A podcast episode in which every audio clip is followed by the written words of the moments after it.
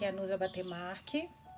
Hoje vamos para a nossa segunda leitura do livro Fique Comigo, da, da escritora nigeriana Ayobami Adebayo. Olha, eu não sei vocês, mas eu estou num ódio profundo do marido Akin e dessa Fune, que, nossa senhora, eu tô doida para essa menina se dar muito mal e apaixonada pela nossa linda, maravilhosa Yerride. Yerride, assim, olha, e ela não é de engolir.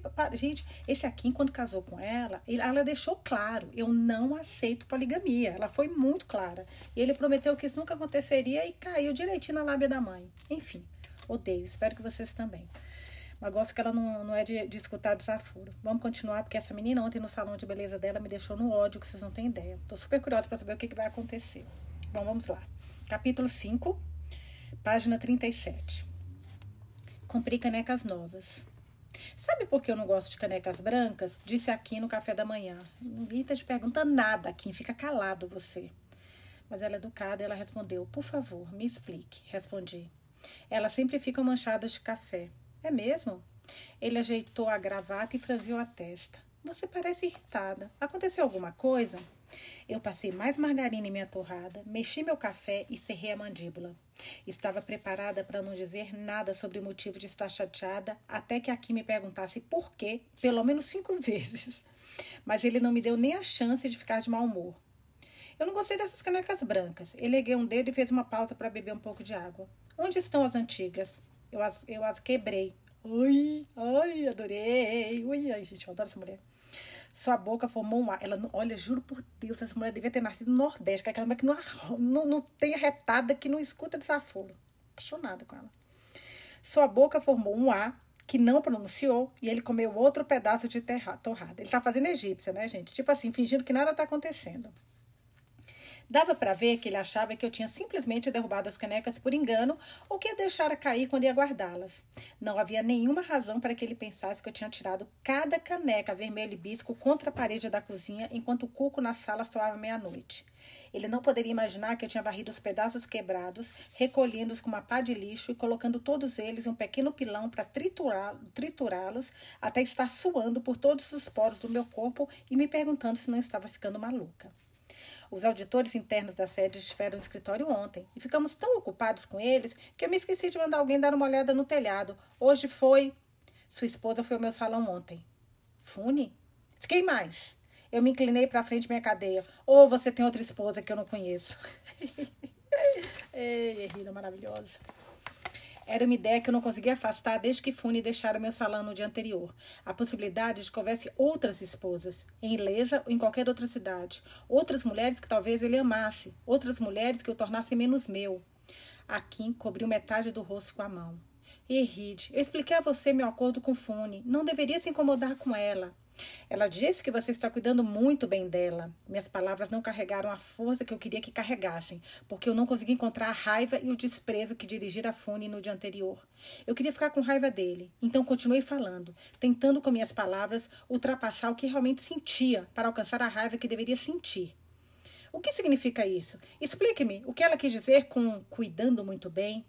Querida, chega! Pode parar agora mesmo. Por favor, não me chame de querida de novo esta manhã. Mas, na verdade, eu queria que ele me chamasse de querida novamente. Sou eu e mais ninguém. Queria que ele estendesse a mão sobre a mesa, tomasse a minha e me dissesse que tudo ia ficar bem entre nós. Naquela época, eu ainda acreditava que ele ia fazer o que, saber o que fazer e o que dizer apenas porque era Kim. E Eride, onde você estava ontem à noite? Fiquei acordada até bem depois da meia-noite esperando você voltar. Por onde andou? Estava no clube. Ah, no clube. Acha que eu sou idiota? A que horas fecha o clube? Me diga, a que horas? Ele suspirou e olhou para o relógio. Vai começar a me policiar? Você disse que nada ia acontecer entre você e aquela garota. Ele pegou o paletó e se levantou. Preciso ir para o trabalho. Você está me traindo, Abby? Eu segui até a porta, lutando para encontrar as palavras para dizer que, na realidade, eu não queria brigar, para explicar que eu tinha medo que ele me deixasse, medo de ficar sozinha de novo no mundo. Aqui, Deus vai traí-lo, eu lhe asseguro. Deus vai traí-lo do mesmo jeito que está me traindo. Ele fechou a porta e eu observei pelo vidro. Estava completamente desajeitado. Em vez de segurar a pasta com a mão, levava agarrada ao corpo, presa sobre o prazo esquerdo, de modo que seu corpo pendia um pouco para aquele lado e ele parecia prestes a vergar. O paletó não estava pendurado sobre um dos ombros, mas preso com força na mão direita. A ponta de uma das mangas tocava o chão e foi arrastado pelos degraus do apendre e pela grama enquanto ele caminhava em direção ao seu Peugeot preto. Eu me afastei quando ele deu a ré. Sua caneca de café ainda estava cheia, intacta. Eu me sentei em sua cadeira, terminei de comer minha torrada e a dele, e bebi seu café. Em seguida, arrumei a mesa de jantar e levei os pratos sujos para a cozinha. Lavei a louça, tendo cuidado de me certificar que não havia nenhuma mancha de café nas canecas. Não tinha vontade de trabalhar, porque eu não estava preparada para outro confronto com Fune. Eu estava certa de que ela não deixaria de aparecer no salão apenas porque eu tinha mandado. Sabia que mulheres como Fune, o tipo de mulher que escolhia ser a segunda, terceira ou sétima esposa, nunca recuavam facilmente. Nunca. Tinha visto elas chegarem e se transformarem na casa do meu pai. Todas aquelas mulheres, que mães que não eram minhas, sempre entravam como estratégia escondida sob a roupa. Nunca eram tão estúpidas nem tão afáveis quando pareciam a princípio. E era aí a Marta que sempre era pega, desprevenida, quem ficava atordoada, sem uma estratégia ou um plano, um plano próprio. Estava ficando óbvio que eu tinha sido uma tola por acreditar, por um segundo, que fosse que a, que fosse que a Kim tinha fone sob controle.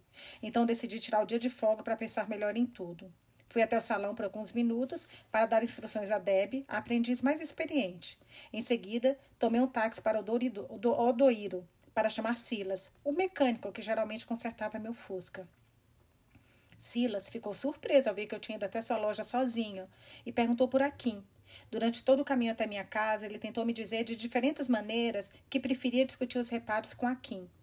Enquanto ele consertava o Fusca, preparei a comida, e quando ele terminou, ofereci-lhe o almoço. Ele lavou as mãos do lado de fora e devorou o inhame rapidamente. Sentei-me e observei enquanto ele comia. Eu falava com ele ele me encarava, engruindo de vez em quando. Mas na maior parte do tempo apenas me olhava espantado, como se não soubesse o que poderia fazer em relação à minha falação incessante. Quando Silas se levantou para sair, separei o valor que ele havia cobrado e lhe entreguei as notas. Depois, o acompanhei até seu carro, ainda falando, enquanto ele ia embora. Fiquei sentada na varanda, cumprimentando os vizinhos que passavam, até que Debbie veio me prestar contas do dinheiro que tinha recebido no salão. Convidei-a para entrar e comer alguma coisa, mas ela recusou, dizendo que não estava com fome. Então insisti para que ela tomasse uma garrafa de maltina. Depois que ela foi embora, não havia mais nada a fazer. O carro tinha sido consertado, a louça estava lavada e o jantar estava pronto, mesmo que àquela altura eu já soubesse que a Kim não chegaria antes da meia-noite. Eu não podia mais adiar o momento de pensar em Fume. Fume.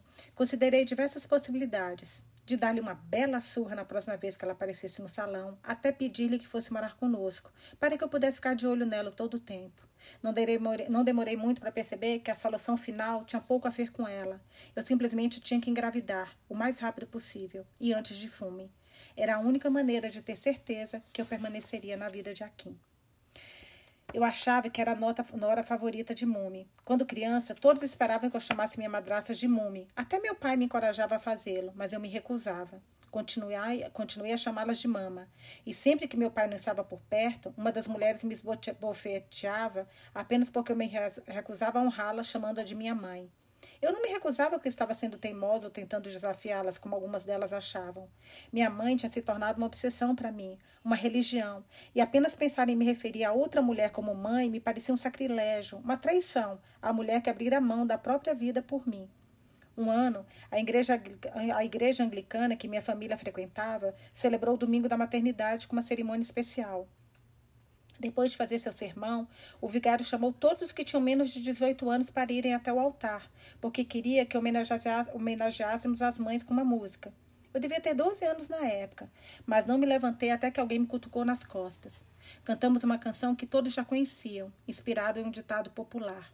Eu consegui pronunciar o primeiro verso. Ianiura, Ianiura, Iebie, Tiako, Lefurro, A. Antes de morder a língua para conter as lágrimas. As palavras, mãe é ouro, a mãe é um ouro precioso que o dinheiro não pode comprar, ressoaram dentro de mim mais do que qualquer homilia que eu já tivesse ouvido. Àquela altura, eu já sabia que minha mãe não poderia ser substituída por dinheiro, por uma madrasta, nem por nenhuma outra pessoa. E eu tinha certeza de que nunca iria chamar nenhuma mulher de mume. No entanto, toda vez que a mãe de Akim me envolvia em seu abraço carnudo, meu coração cantava Mume. E quando eu chamei assim esse título venerado, não ficou preso em minha garganta, nem se recusou a sair, como costumava acontecer quando minhas madraças tentavam arrancá-lo à força de mim. Ela honrava o nome, ficando do meu lado quando algum problema que eu tinha com Akim chegava a seu conhecimento, garantindo-me que era uma questão de tempo até a engravidade de seu filho, insistindo que meu milagre estaria à espera, assim que eu virasse a esquina certa. Quando a senhora Deulu, uma cliente, uma cliente grávida, me contou sobre a montanha dos milagres espantosos, fui falar com Mumi no mesmo dia para discutir a questão com ela. Precisava que ela me confirmasse a informação. Ela era um repositório de conhecimento sobre esses assuntos. Mesmo que não soubesse nada sobre uma determinada casa de milagres, geralmente sabia a quem perguntar. E uma vez que tinha verificado as histórias, sempre estava pronta para me acompanhar até o fim do mundo em busca de uma nova solução. Houve um tempo em que eu teria ignorado as palavras da senhora Deulu, um tempo em que eu não acreditava em, em profetas que viviam em montanhas, nem sacerdotes que oficiavam às margens de rios. Isso foi antes de eu me submeter a diversos exames no hospital e cada um deles demonstrar que não havia nada me impedindo de ficar grávida. Que me incomoda, gente, que muito, muitas e muitas vezes o problema é do homem, né? Mas sempre a culpada é a mulher. É uma coisa impressionante. Todas as histórias que eu escuto assim das minhas amigas, é sempre as pessoas sempre culpam em livros que a gente lê. Ninguém pensa, ah, a culpa é do homem. Não, é sempre da mulher. E muitas, muitas vezes é do homem. Vamos voltando à leitura. A certa altura, comecei a desejar que os médicos encontrassem algo errado, algo que explicasse por que minha menstruação ainda vinha todos os meses, anos depois do meu casamento. Queria que eles achassem algo que pudessem tratar ou remover mas eles não encontraram nada. A Kim também fez exames e voltou dizendo que os médicos tampouco tinham encontrado algo de errado com ele.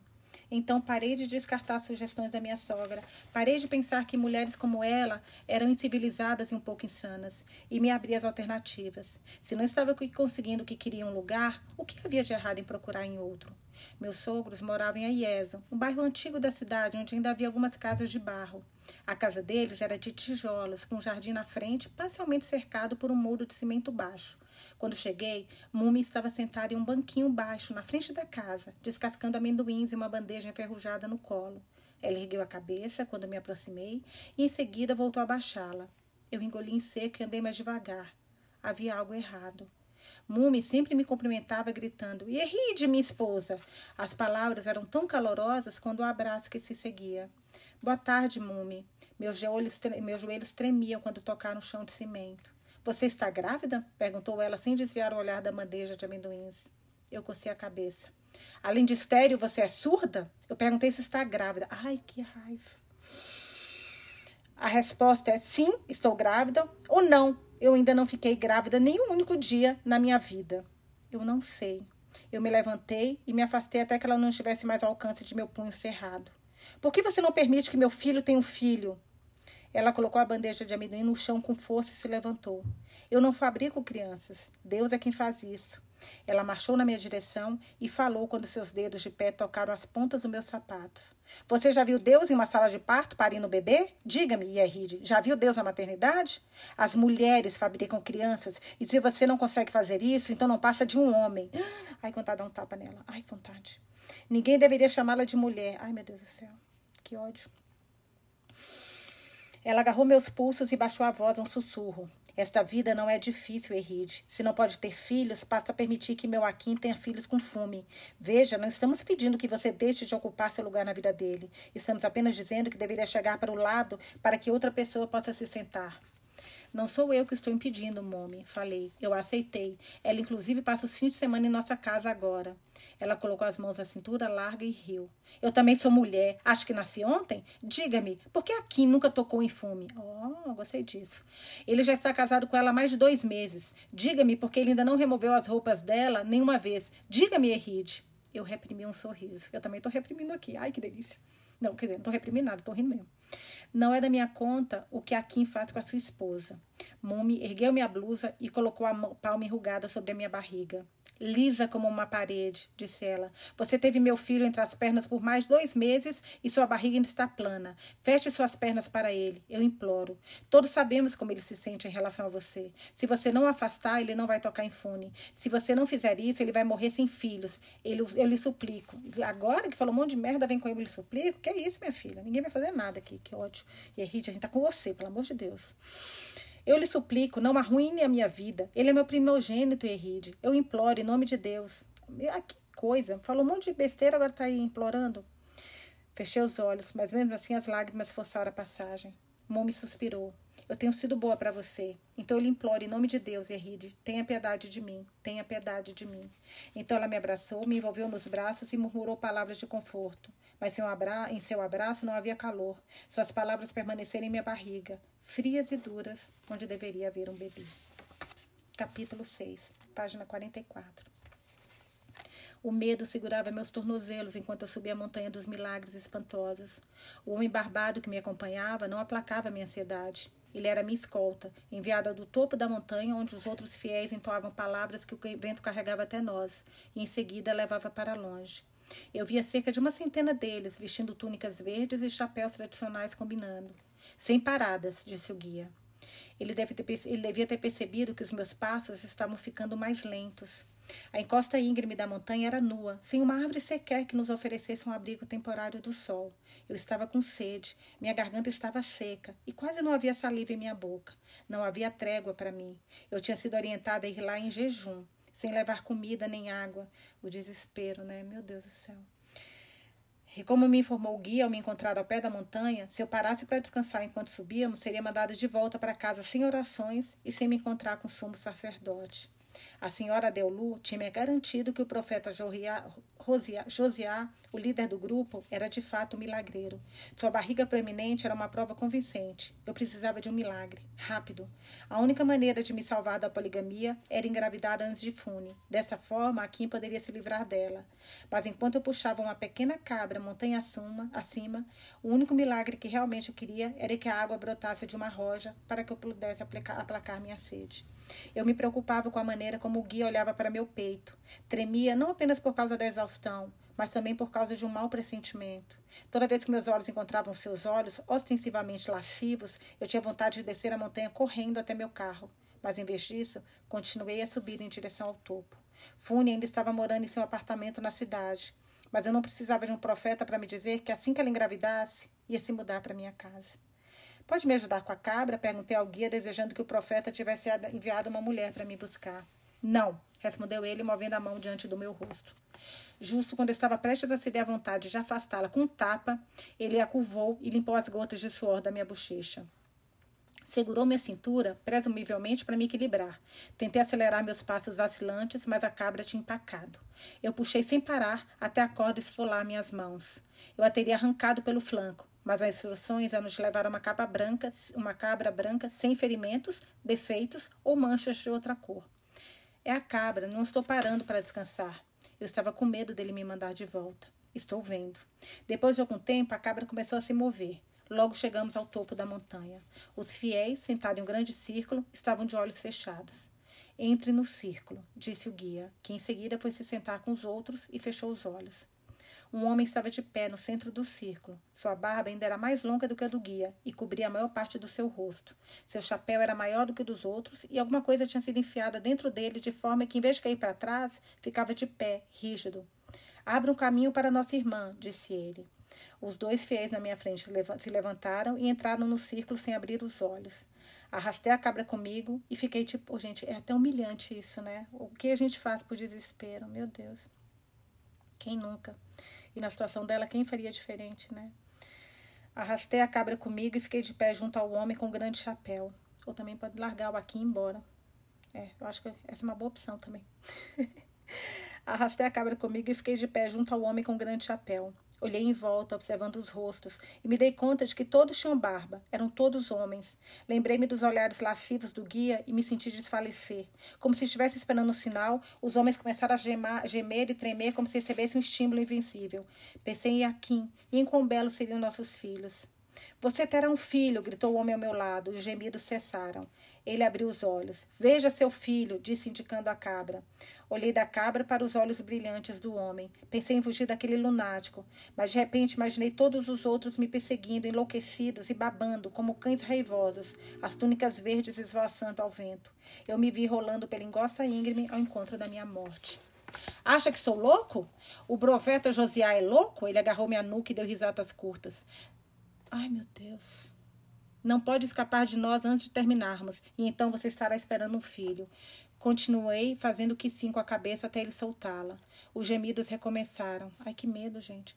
O homem se inclinou sobre a cabra e tirou a corda de seu pescoço. Em seguida, envolveu um pedaço de pano verde até que apenas o focinho ficou à mostra. Ele entregou a mim. Seu filho. Eu, eu peguei a trouxa de pano. Segure-o junto ao peito e dance, ordenou ele. Os gemidos cessaram e os homens começaram a cantar. Eu comecei a arrastar os pés e segurei a trouxa junto ao peito, suportando o peso com dificuldade.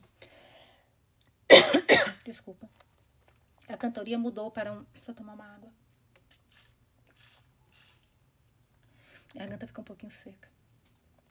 A cantoria mudou para um canto rápido e meu ritmo se acelerou. Eu comecei a cantar com eles. Dançamos até minha garganta estar tão seca que eu mal consegui engolir. E a cada vez que eu piscava, via clarões de luz e cor, como fragmentos de um arco-íris estilhaçado. Continuamos dançando, até eu sentir que estava à beira de uma experiência mística. Então, sob o sol escaldante, a cabra parecia ser um recém-nascido e eu acreditei. Cantamos e dançamos até meus tornozelos doerem e até eu desejar cair de joelhos. Horas devem ter se passado, até que o profeta Josiá falou: Alimente a criança. Seu voz, sua voz era como um controle remoto que regulava a atividade dos homens ao nosso redor. Desta vez, quando ele falou, a cantoria se interrompeu. Olhei para a mão dele, esperando que me desse um punhado de capim. Ele puxou a frente da minha blusa amamente a criança. Depois que ele sussurrou essas palavras, ai meu Deus do céu, gente. Estando de homem lá, sabe, dá um medo. Vamos lá. É, depois que ele sussurrou essas palavras, pareceu-me natural levar a mão às costas e abrir o fecho da peça de renda marfim que eu estava usando. Erguer minha blusa e empurrar a parte de frente do sutiã para cima. Sentar-me no chão com as pernas esticadas, espremer meu seio e levar o mamilo à boca aberta em meus braços. Não pensei em Aquino que ele diria, que eu estava ficando louca. Não pensei em Mume, que ele me lembraria de que eu não pisaria em terreno firme na casa do seu filho enquanto não lhe desse um filho. Não pensei nem mesmo em Fume, que já poderia estar grávida. Olhei para o tro a trouxa em meus braços braços e vi o rostinho do meu filho. Senti o cheiro fresco de talco e acreditei. Quando o profeta, profeta Josiá tirou a trouxinha dos meus braços, me senti vazia. Vá, disse ele. Mesmo que nenhum homem se aproxime de você este mês, você ficará grávida. Nossa. Eu abracei com força suas palavras que preencheriam meus braços e me confortaram. Enquanto descia a montanha sozinha, eu sorria. Ainda sentia a umidade em meu seio e meu coração batia com uma fé desesperada. Capítulo 7, página 48. E Eride me disse que estava grávida em um domingo. Ela me acordou por volta das sete da manhã para dizer que um milagre havia acontecido no dia anterior, em uma montanha. Um milagre em uma montanha. Pedi-lhe, por favor, apagar seu abajur. Pela luz, pela manhã, a luz faria, fazia meus olhos doerem. Naquela época, ela ainda tinha senso de humor. Não se furtava de fazer uma piada de vez em quando. Pensei que ela estivesse prestes a dizer algo hilário. Talvez fosse um pouco demais eu ter acreditado que ela seria capaz de brincar sobre estar grávida. Quando ela apagou a luz do abajur, eu me sentei na cama. Esperei que fizesse logo a piada para poder me enfiar novamente debaixo das cobertas. Mas ela ficou de pé ao lado da cama sorrindo. Não achei graça. Ela estava violando minha política dominical. Eu observava com rigor o dia do repouso, nunca abrindo os olhos voluntariamente antes do meio-dia. Ela sabia muito bem disso. Vou pegar uma xícara de café para você. Ela abriu um pouco a cortina, deixando entrar uma recha de luz. Levantei-me quando ela saiu do quarto. Fui até o banheiro, liguei a água fria e coloquei minha cabeça sobre o chuveiro durante alguns minutos. Depois voltei para o quarto sem me enxugar, deixando a água escorrer pelo meu peito e pelas minhas costas e molhar um pouco a cintura do meu short. Ela estava de volta ao quarto quando entrei, sentada na cama com as pernas cruzadas sobre os tornozelos. Percebi então que não estava de camisola. Vestia short e camiseta azul. Parecia que já estava acordada havia algum tempo. Havia um bandeja ao lado dela com pratos de inhame frito, uma tigela de caldo de peixe e duas xícaras de café. Aquela mulher que passava semanas reclamando que eu comesse, comesse um sanduíche na cama, levara uma tigela de caldo de peixe para o quarto. Eu devia ter percebido naquele momento que algo estava errado. Sentei-me na cama e tomei um gole de café. A que horas você acordou? Aqui, acho que vai ser uma menina. Nada tinha me preparado para uma irride que achava que tinha engravidado em uma montanha. Não sabia o que dizer a ela. Tomei meu café da manhã e observei atentamente. Ouvi enquanto ela falava. Quando comi o último pedaço de ame frito, estava claro que ela não achava que tinha engravidado na maldita montanha. Ela estava convencida disso. Coloquei a bandeja na mesinha de cabeceira e a puxei para perto de mim. Você precisa descansar, dormir um pouco mais. Você não acredita em mim. Eu não disse isso.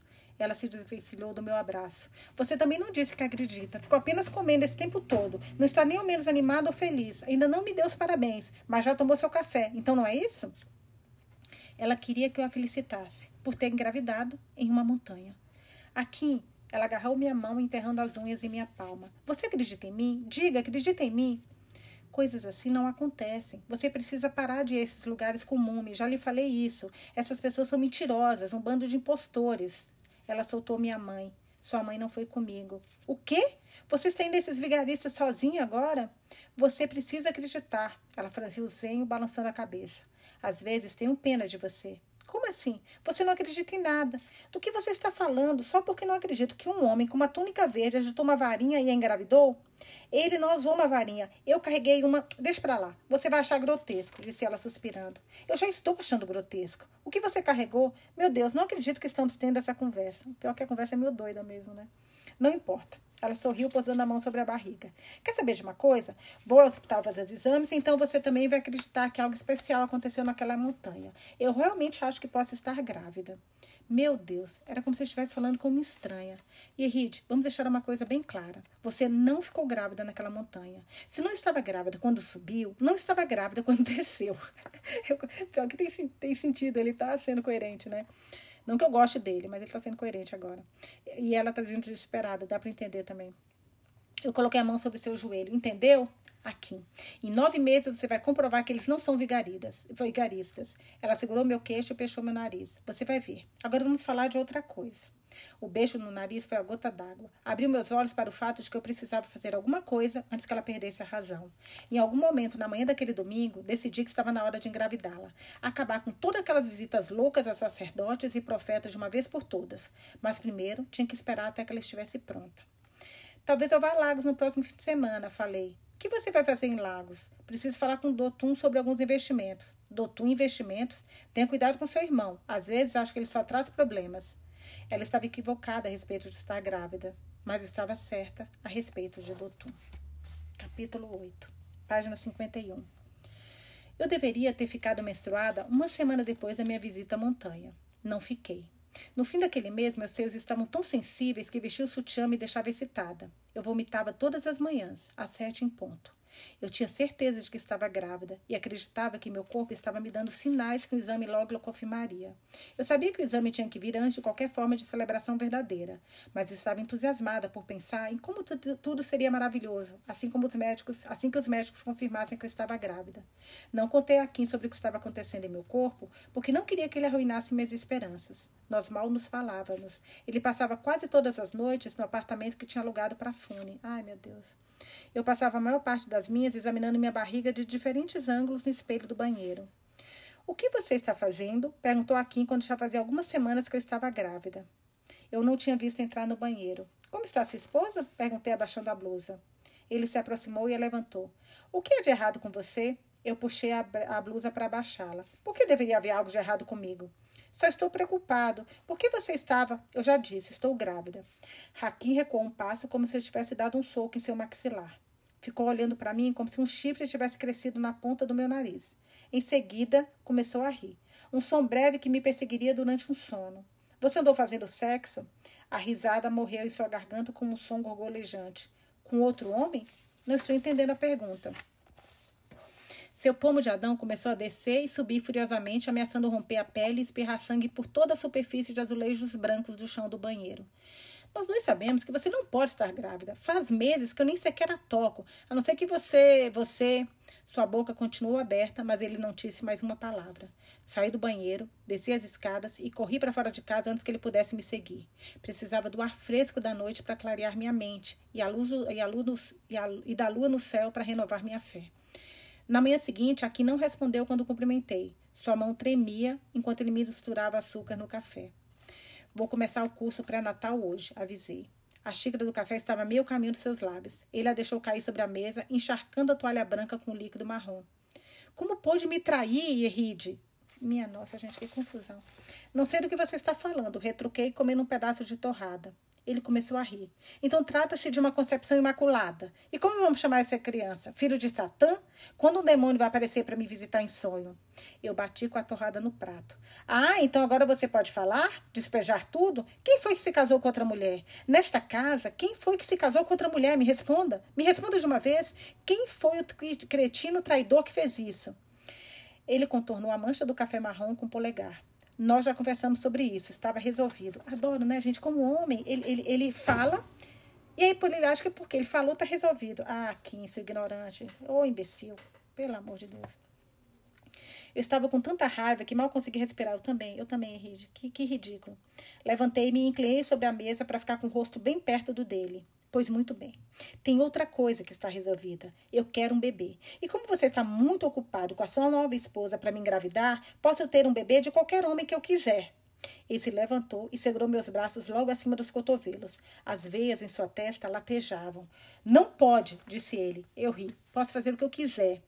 Suas unhas se cravaram em meus braços através das mangas da camisa. E Ride, você não pode. Balancei a cabeça. Na verdade, posso, posso, posso. Ele começou a me sacudir até minha cabeça balançar e meus dentes baterem. Então me soltou subitamente. Eu me sentei na cadeira, segurando minha mesa para não cair. Ele pegou um dos pires da mesa e o ergueu. Por um momento aterrorizante, eu o vi quebrando a delicada porcelana na minha cabeça. Mas em vez disso, ele atirou o pires do outro lado da sala, em seguida puxou a toalha da mesa de jantar.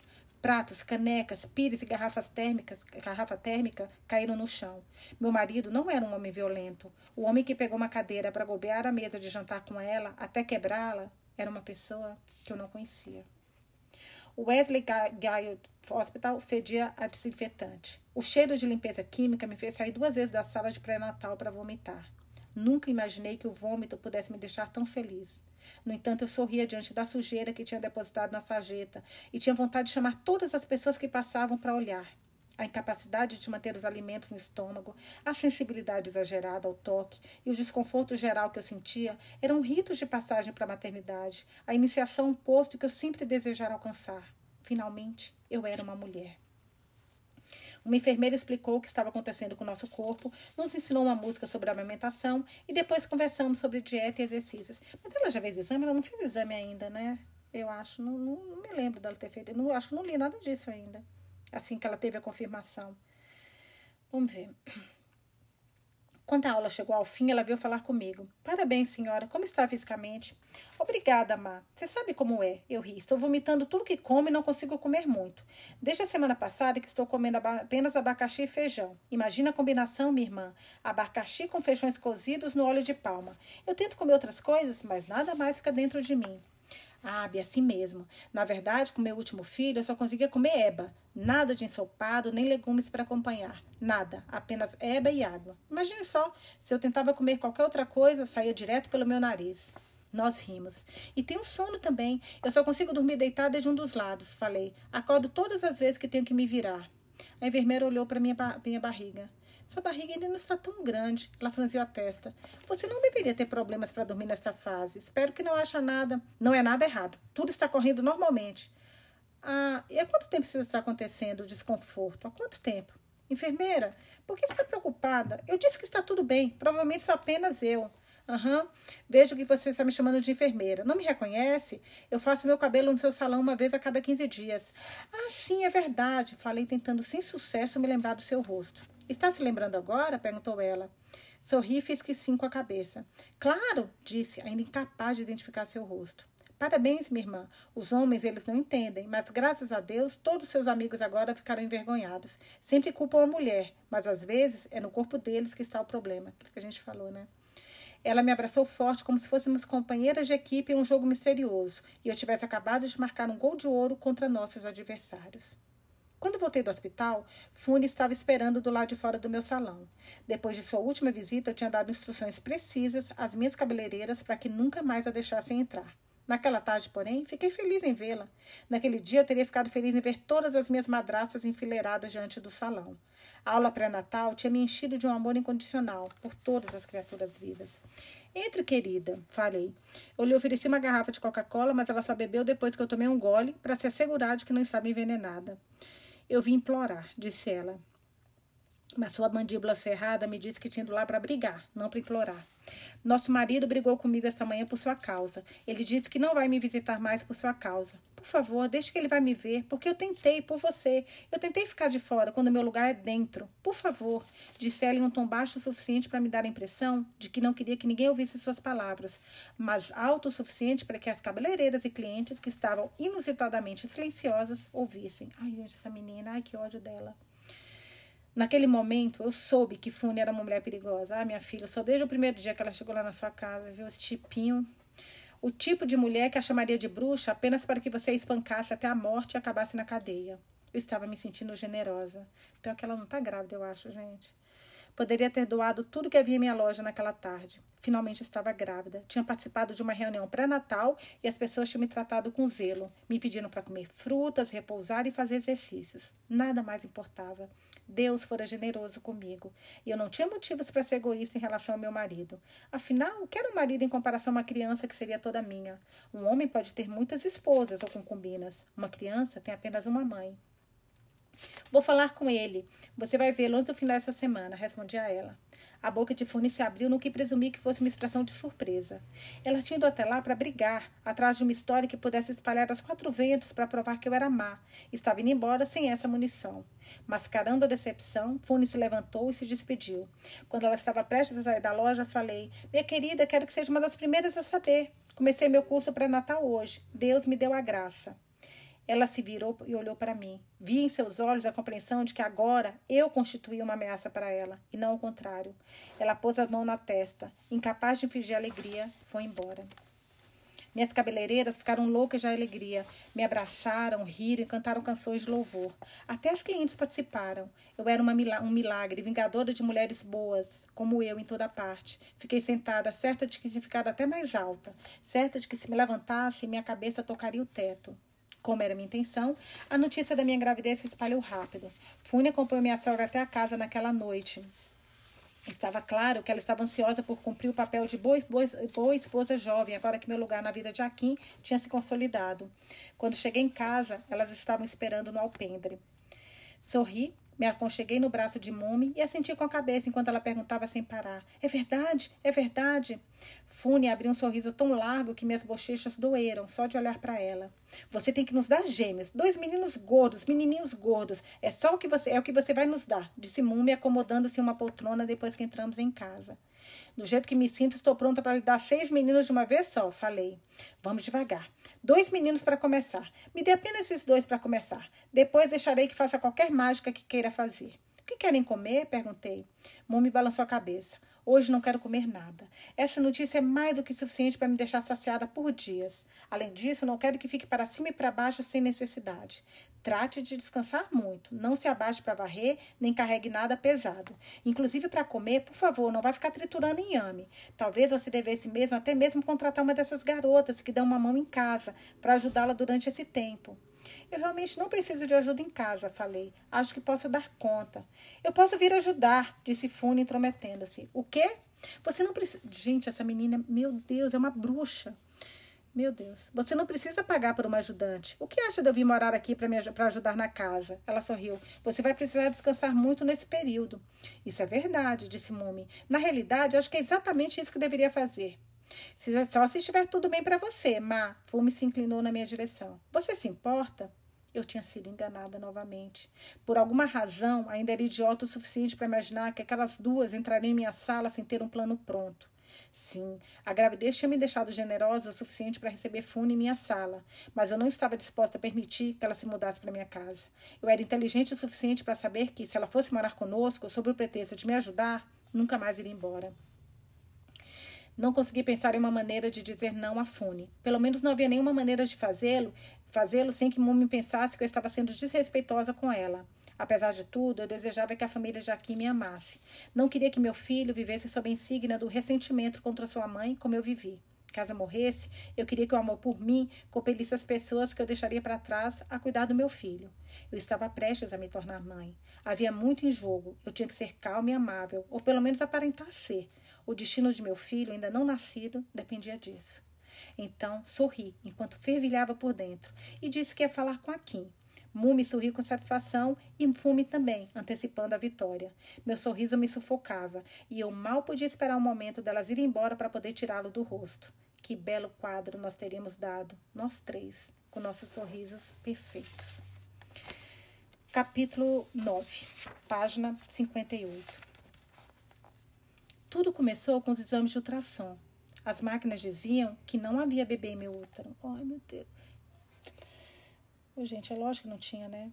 A doutora Ushi foi a primeira médica a fazer o exame. Ela tinha olhos pequenos que flutuavam em uma piscina de lágrimas estagnadas que se recusavam a rolar.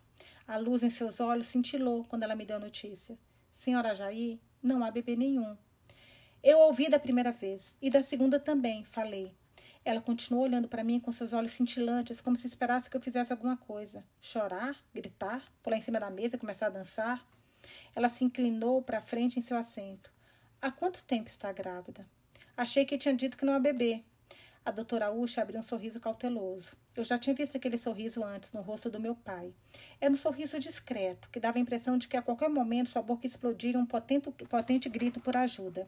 Era o sorriso especial reservado à sua terceira esposa, aquele que certa vez, aquela que certa vez foi ao mercado nua, aquela que estava sempre conversando com pessoas que ninguém mais conseguia ver. Posso olhar os resultados? Pedi. Eu quero falar com você sobre essa gravidez, disse a médica. Ela obviamente achava que eu estava ficando louca. Já ouviu falar do salão de beleza Perfect Finish? Perguntei. Ela fez que sim com a cabeça. Conhece o Capitão Bank? Sim, tem conta lá. Eu sou proprietária do Perfect Finish e meu marido é diretor do Capitão Bank. Obtive meu diploma em fé. Não sou uma maluca que vive na rua. Por que quer falar comigo sobre a gravidez se acabou de dizer que não há bebê? A doutora Ush colocou a mão na testa. Senhora, me desculpe se sou incondescendente. Estou apenas preocupada com a sua saúde com a sua saúde mental. Ela disse saúde mental em um tom tão sussurrado, como se tivesse medo de ouvir as próprias palavras, que eu me questionei sobre o, próprio, o seu próprio estado mental. Doutora, estou bem. Apenas me deu resultados. Há muitos pacientes esperando. Ela me entregou os laudos. Isso acontece, esse tipo de gravidez, com mulheres que não podem ter, que ainda não tiveram filhos, acontece. Os sintomas da gravidez estão lá, mas não há bebê. Estamos de acordo que você não está grávida, certo? Talvez você devesse se consultar com o ginecologista novamente para discutir o problema. Eu vi no seu histórico médico que você já fez diversos exames, mas talvez possamos fazer mais alguns. Vou pensar a respeito. Fui para o corredor com a mão sobre minha barriga ligeiramente inchada, sem me deixar abalar pela descrença de Akin da médica. Eu me sentia como um balão inflado de esperança de um bebê milagroso, pronta para flutuar por sobre as alas do Wesley Guild Hospital. A começou a rir quando ele disse. Gente, ela, e pelo visto ela continua acreditando que está grávida, meu Deus. A começou a rir quando ele, ela está, nossa, se enganando. Mas em algum momento ela vai acordar, né? Ela vai perceber. Mas vamos lá. A Kim começou a rir quando eu lhe disse que Fune queria morar conosco durante a minha gravidez. Estávamos nos preparando para dormir. Eu já estava vestindo minha camisola branca, ele ainda estava despindo a roupa do trabalho. Aquela garota? Em todo caso, de que gravidez está falando? Eles confirmaram no hospital? Ele tirou o cinto com um puxão. O couro golpeou a cama como um chicote. A médica que me atendeu não sabe o que está fazendo. Ela precisa de óculos. Estou lhe dizendo. Disse que não conseguia ver meu bebê. Um bebê que já começou a chutar. Chutar? Sim, agora. Por que você está balançando a cabeça? Balance mesmo, balance até ela cair do pescoço. Você vai ver. Eu me sentei na cama. Quando eu estiver com meu bebê nos braços, você vai ficar envergonhado. Todos vocês que acham que eu não posso ter filhos. Até aquela médica idiota vai ficar envergonhada. Ai, gente, eu tô com muita dó dela. Você sabe que parece uma maluca falando, não sabe? O que quer dizer com isso? Eu acariciei minha barriga e esperei que ele respondesse. Ele ficou apenas de cueca e se deitou ao meu lado. Erride, por favor, diminua a luz do abajur. O que quis dizer com isso que acabou de falar? Ele se deitou de bruços e virou o rosto para o outro lado. Aquinelli, eu? Parecendo maluca? Você não está grávida e Fune não veio morar conosco. Posso dormir agora? Ele puxou a descoberta sobre a cabeça. Pior que ele está sendo coerente, né? Eu não gosto dele, mas ele está sendo coerente. Suas palavras deslizaram, deslizaram pelo quarto e, sem que eu me desse conta, subiram pelo meu corpo como formigas carnívoras.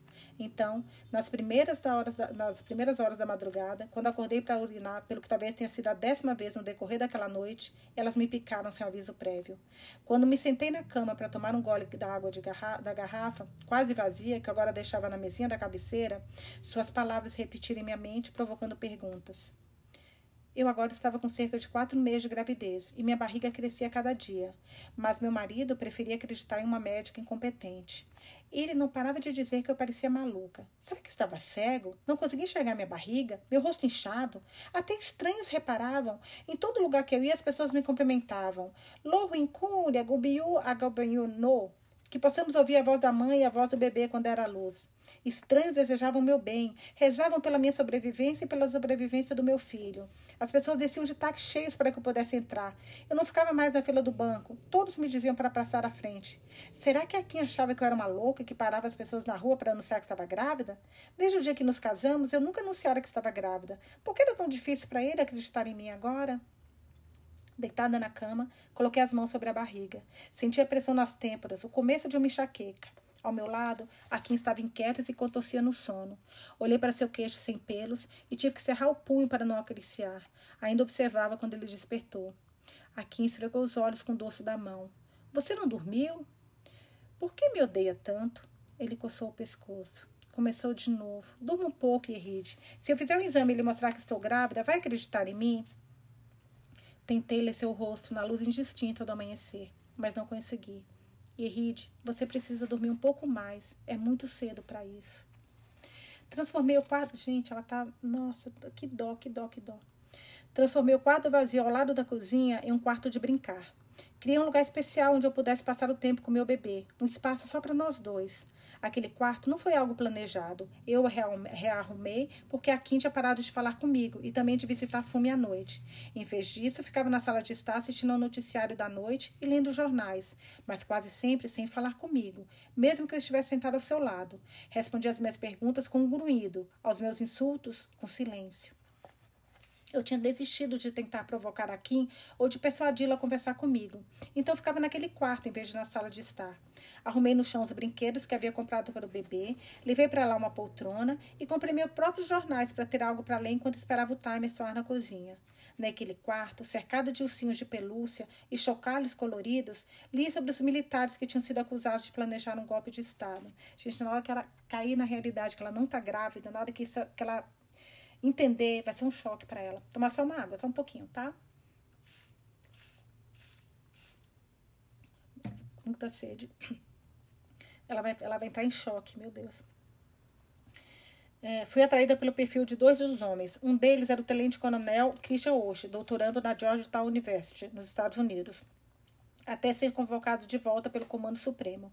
Eu me perguntava que curso sua vida teria tomado se ele não tivesse sido chamado de volta e tivesse conseguido concluir sua tese. Talvez tivesse lido sobre os acontecimentos no canto inferior direito de algum jornal americano. Também me perguntei se ao embarcar no avião com destino a Lagos, ele sentira uma tristeza debilitante, ignorada até ser substituída pela emoção de voltar para casa. E havia também um homem cujo destino fascinava o país, o major-general Mama Vatsa, ministro em exercício pelo poeta premiado e amigo íntimo do chefe de Estado. Vatsa e Babangida eram amigos de infância que depois foram companheiros de classe da escola. Alistaram-se no exército no mesmo dia e comandaram batalhões vizinhos na Guerra Civil. Babangida tinha inclusive sido padrinho de casamento de Vatsa. Naquela época, eu passava mais tempo no quarto de brincar do que em qualquer outro lugar da casa. Mas no dia em que li que Vatsa, Osh e outros 11 homens haviam sido condenados à morte, sentei-me com Akin na sala de estar e tentei discutir essa notícia com ele. Mas Akin continuava redirecionando a conversa para minha barriga inchada. Então voltei para o quarto de brincar, sem perguntar se ele achava que o encontro de Oli Soinga, Chinua, Achebe e J.P. Carcle com Baba Ginda poderia ser de alguma ajuda. O apelo dos escritores por clemência fazia sentido para mim. Afinal de contas, não tinha havido nem mesmo a tentativa de golpe de fato. Os homens foram julgados por suas intenções. No dia seguinte, chorei ao ler que dez dos oficiais, incluindo vários e hoje, haviam sido executados. Watts afirmou sua inocência até o fim, mas levaria anos para que os outros militares questionassem as evidências nas, com base nas quais ele tinha sido condenado. Na época, a Nigéria estava em plena lua de mel com Babangida e, como a maioria das novas esposas, não fazia os interrogatórios ainda. Eu não fui para a sala de estar quando o ministro de Defesa anunciou as execuções, mas ouvi do quarto de brincar porque a Kim havia aumentado o volume. Eu queria até ele, não para falar, mas apenas para estar ao seu lado e senti-lo apertar meu braço. Mas eu tinha medo que ele olhasse para minha barriga sem dizer nada, com a expressão de alguém olhando para vômito. Por fim, o silêncio gelado de Akin se derreteu em calorosas palavras sussurradas. Ele, inclusive, foi até o quarto de brincar algumas vezes. Suas palavras ocupavam tanto espaço naquele quarto que era difícil para mim respirar. Desde que eu lhe contara que estava grávida, ele não se referia uma vez sequer ao bebê, mas quando me visitava no quarto de brincar, era a única coisa da qual queria falar. Ele queria me incutir algum juízo, mas seus sermões eram repletos de perguntas, as quais logo deixei de responder. Ele perguntava, repetidas vezes, se eu achava que meu filho ia salvar o mundo. Perguntava se eu tinha visões com a criança e pedia que eu descrevesse os anjos que tinha visto, mesmo depois eu dito a ele que nunca virá anjo algum. Certa noite, ele me perguntou se eu achava que meu filho teria superpoderes, e foi então que decidi que bastava. Na manhã seguinte, fui até o salão e disse às meninas que só retornaria no outro dia. Então, dirigi até o Hospital Universitário de Fé. Não havia eletricidade no hospital quando cheguei. Depois de marcar minha consulta, a enfermeira me informou que o gerador só seria ligado às duas da tarde. E como havia pessoas na minha frente na fila, talvez eu só conseguisse me consultar com o médico às três. Eram apenas onze da manhã. Decidi até o mercado para comprar alguns itens para meu salão. Comprei os shampoos e fixadores que costumava usar e em seguida parei em uma loja de presentes para comprar um vaso de flor de madeira que ficaria bonito no quarto de brincar. Estava saindo do mercado quando senti uma mão segurar meu pulso. Eu me virei e me via cara a cara com Ia Tunde, a quarta esposa do meu pai. Eu não a via desde o enterro dele. E é rude, então é você. E é então é você. Eu havia disse a mim mesma: não, não pode ser Ride. E Ride não entraria neste mercado sem visitar minha tenda. Onde este mundo vai parar? Uma filha agora pode visitar o mercado sem ir à tenda da sua mãe? Disse Iatunde. Boa tarde, Iatunde. Não resistiu ao ímpeto de lembrar-lhe que ela é Iatunde, não minha mãe. Como vão os negócios? Imploramos a Deus que seja um bom dia de vendas. Em seguida, agradecemos porque não estamos passando fome. Durante os primeiros meses, depois de casar com meu pai, Iatunde vendeu frutas em uma pequena barraca atrás da nossa casa. Quando ela engravidou, meu pai a transferiu para a tenda que tinha construído para ir a Marta no mercado e pediu que a compartilhassem porque uma mulher grávida deveria ter sombra e espaço suficientes para fazer seus negócios. Ele prometeu ir a Marta que ia construir uma nova tenda apenas para ela, em outro lugar do mercado. Não sei como ela fez isso. Mas no fim do ano, Iatunde tinha tomado conta da tenda e a Marta estava vendendo seus produtos na barraca de madeira atrás da nossa casa. Meu pai nunca construiu outra tenda para ir a Marta. Cumprimente todos em casa por mim, pedi. Eu tenho que ir. Espere, espere. Deixe-me ficar feliz por você. Vejo que agora duas pessoas em uma. Você está grávida? Graças a Deus. Sua mãe não está dormindo no céu. Ela está rezando por você. Embora ela não tivesse linhagem, pelo amor de Deus. Ou pelo, esse povo não pede. A, a, até gente que adora dar, dar é, uma, uma picadinha, sabe, de veneno no meio da conversa. Detesto. Embora ela não tivesse linhagem, que foi a venenoso, a parte venenosa, ou pelo menos uma que conhecêssemos, está claro agora que ela é uma boa mãe. Ela não, outra linha, ela não podia me deixar ir sem me dar um golpe. De acordo com meu pai, minha mãe fazia parte de um grupo nômade fulani, fulani quando engravidou dele e se recusou a continuar viajando com seu povo. Mas minhas madraças iriam para o túmulo chamando-a de uma mulher de linhagem desconhecida. Eu realmente tenho que ir. Lembre-se de nos visitar de vez em quando, dar as caras de tempo em tempo. Afinal, aquela sempre será a casa do seu pai. Toda vez que tomava uma nova esposa, meu pai dizia a seus filhos que ter família era ter pessoas que iriam procurar por você se um dia fosse sequestrado. Em seguida, acrescentava que estava reunindo um exército para o caso de um dia um de nós ser realmente vítima de um sequestro. Era uma piada ruim. E eu era a única que ria. Eu ria de todas as suas piadas. Acho que ele acreditava na ilusão de ser sua, de sua grande família harmoniosa. Provavelmente achava que eu continuaria visitando minhas madrastas após a sua morte. Adeus, Iatunde. Adeus, cumprimente seu marido por mim. As sacolas de plástico que eu carregava me pareceram subitamente mais pesadas. Foi um alívio quando o motorista as tomou de mim para me ajudar a embarcar no ônibus. Eu tinha deixado meu carro no hospital para evitar forçar sem necessidade o velho motor. Lutei para afastar as lembranças de minha infância solitária. Acariciei a barriga através das roupas e me tranquilizei. Eu não precisava ter medo. Mesmo que Fune acabasse tirando aqui de mim, eu logo teria alguém só meu, minha própria família. Cheguei bem a tempo da consulta. Depois do ultrassom, o doutor Junaide limpou a garganta. Há quanto tempo está grávida? Cerca de seis meses. Quando fez o último ultrassom, ele escreveu algo no prontuário aberto à sua frente. Aos três meses, isso já faz três meses, fui atendida por uma jovem médica na ocasião. Talvez tenha sido por isso que ela se enganou, falta de experiência. Ele parou de escrever e olhou para mim. Hum, você acha que ela se enganou?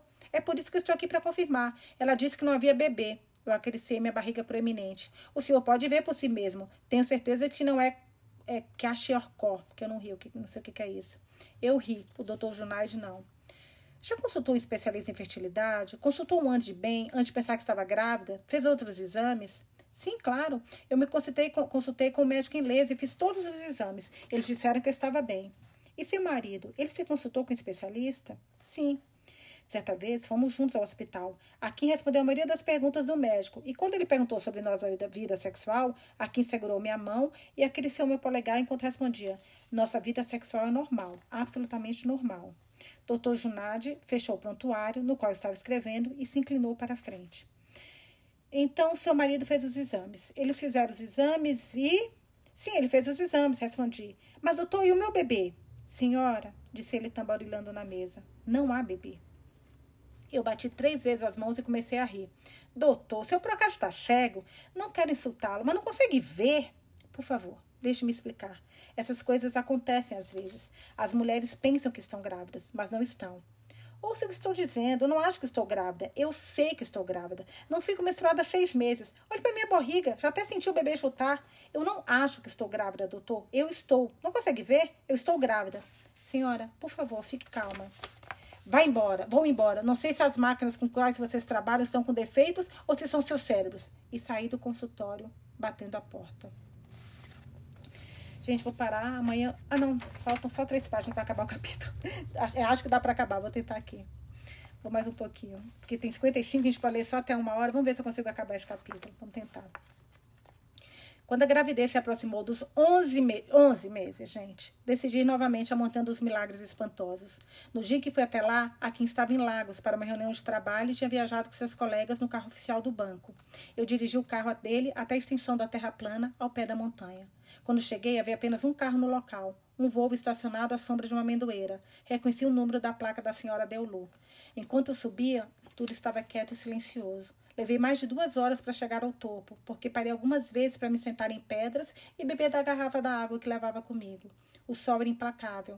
Suor escorria pelas minhas costas e infiltrava no espaço entre minhas nádegas. Puxei a gola do vestido para frente e para trás para deixar minha pele. Quando cheguei ao topo, não encontrei viva alma. Vaguei até encontrar uma placa de madeira no qual alguém tinha rabiscado. Profeta Josiá viajando. Por favor, volta no outro mês para ser um milagre. Que pena para o profeta Josiá, pensei comigo mesmo, acariciando o punhado de notas de Naira em meu bolso. Queria dar-lhe algum dinheiro. Ele não pedira nada na primeira vez que fui até lá, e achei que um presente não lhe faria mal. A garrafa d'água estava vazia. Eu estava com sede e me sentia fraca. Com medo de desmaiar ao descer da montanha, caminhei pelo topo, esperando encontrar uma garrafa de água esquecida, e rezando para não pegar cólera se encontrasse uma. Foi quando vi a barraca, que consistia de quatro estacas de madeira formando um retângulo com uma cobertura e folhas de palmeira. Na barraca, o profeta Josiá e a senhora Deolu estavam fazendo sexo. Eu podia ver o rosto dela. Tinha os olhos fechados em uma espécie de êxtase. O chapéu do profeta estava prestes a cair, e sua túnica enrolada em torno da cintura deixava expostas as nádegas em movimento. Suas pernas nuas eram muito magras. Fui embora antes que os dois me vissem e passei os dois meses seguintes em casa esperando o bebê nascer. Não, vai nascer de 13 meses, né? Parei de ir ao salão e deixei que a Kim lidasse com a cabeleireira-chefe quando, quando ela ia prestar contas à noite. Não cozinhava nem fazia tarefas domésticas. A Kim comprava refeições de bucas na cidade e se sentava comigo no quarto de brincar para ter certeza de que eu comeria alguma coisa. Também me levava jornais que eu não lia. Certa manhã disse a ele que estava conservando minhas energias para conseguir fazer força quando o bebê estivesse pronto para nascer. Ele não me disse que não havia bebê, nem me perguntou por que eu não tinha feito isso quando a gravidez completou nove meses. Apenas me deu um beijo no queixo e saiu para o trabalho. Mas quando voltou naquela noite, me explicou que se eu quisesse ser forte para o bebê, eu precisava estar ativa. Não houve menção a psiquiatras e ele não parecia estar brincando nem sendo condescendente com uma pessoa louca. Falou comigo do jeito que eu queria que tivesse falado todo aquele tempo, como um pai ansioso.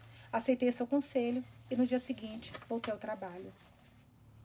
Em uma tarde de sábado, abri a porta da minha casa e encontrei Fune cercada por várias caixas e malas. O táxi que a levara até lá levantava uma nuvem de poeira a se afastar.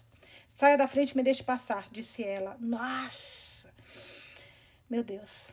Fiquei parado ao lado da porta como um guarda enquanto ela entrava. Assisti quando arrastou as malas para dentro da casa, uma após a outra, espalhando-as pela sala de estar. Ela usava um bubu azul marinho e um lenço do mesmo tecido que havia amarrado em torno do cabelo trançado, como uma faixa. Sua pele clara brilhava à luz do sol que entrava pela porta aberta. Onde é o meu quarto? perguntou ela quando terminou de arrastar as malas para dentro. Nessa casa você está sonhando. Você, mulher, já aguentei o bastante de você. Não venha mais com essas loucuras para cima de mim. Esta é a casa do meu marido também. Por que eu deveria ficar de fora? Ela tirou o lenço e o amarrou em torno da cintura. Por quê? Sou mulher perversa. Eu lhe pedi apenas que chegasse para o lado para que nós duas pudéssemos nos sentar. Se não tomar cuidado, vou empurrá-la para fora do assento. Nossa, gente, eu vou parar agora porque já tá 59, não vai dar para acabar. Falta uma página, mas amanhã eu volto aqui e termino esse capítulo. E o pior, falta uma página e depois a gente já vai para parte 2. Ai, meu Deus, o que, que vem por aí? Beijos e até amanhã.